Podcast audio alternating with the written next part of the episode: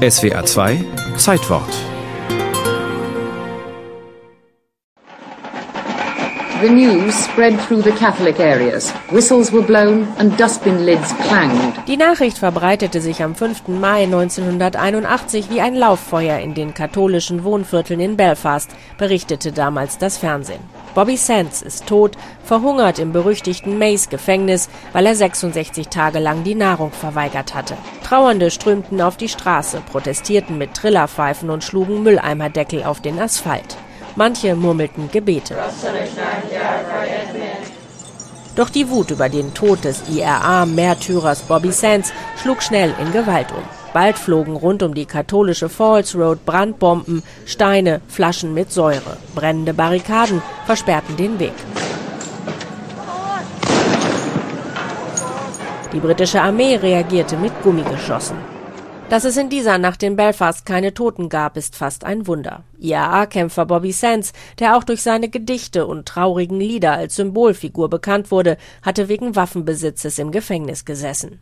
Die britische Regierung hatte den IAA-Häftlingen den Status als politische Gefangene aberkannt, so durften sie etwa keine Zivilkleidung mehr tragen.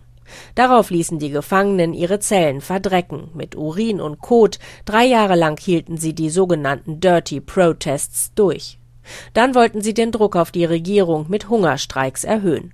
Doch die damalige britische Premierministerin Margaret Thatcher blieb hart. Verbrechen bleibt Verbrechen, entschied die eiserne Lady. Crime is crime is crime. It is not political, it is crime. And there can be no question of granting political status. Es gibt überhaupt keinen Grund, den Hungerstreikenden politischen Status zuzuerkennen. Im April 1981 wurde Bobby Sands in einem nordirischen Wahlkreis bei einer Nachwahl überraschend zum Parlamentsabgeordneten gewählt. I declare that Bobby Sands has been duly elected to serve as a member for the third constituency. Doch er durfte das Gefängnis nicht verlassen. Margaret Thatcher entschied stattdessen, dass Häftlinge künftig nicht mehr für politische Ämter kandidieren durften. Bobby Sands fiel ins Koma.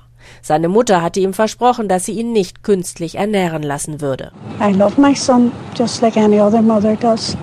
But I can't. He asked me not to and I've promised him. Als der 27-jährige Bobby Sands in Belfast zu Grabe getragen wurde, säumten fast 100.000 Menschen die Straßen, ein Fünftel der katholischen Bevölkerung Nordirlands.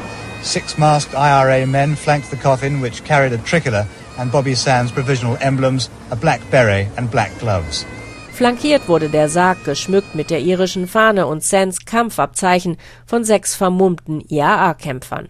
Außer Sands hungerten sich noch neun weitere Häftlinge zu Tode.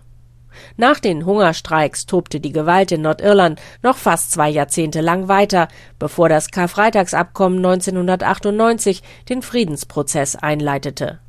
Und doch hatten die Hungerstreiks auch positive Auswirkungen, analysiert der Konfliktforscher John Bew vom King's College in London rückblickend. The IRA were in a mass die IRA war ziemlich am Ende, als die Hungerstreiks losgingen.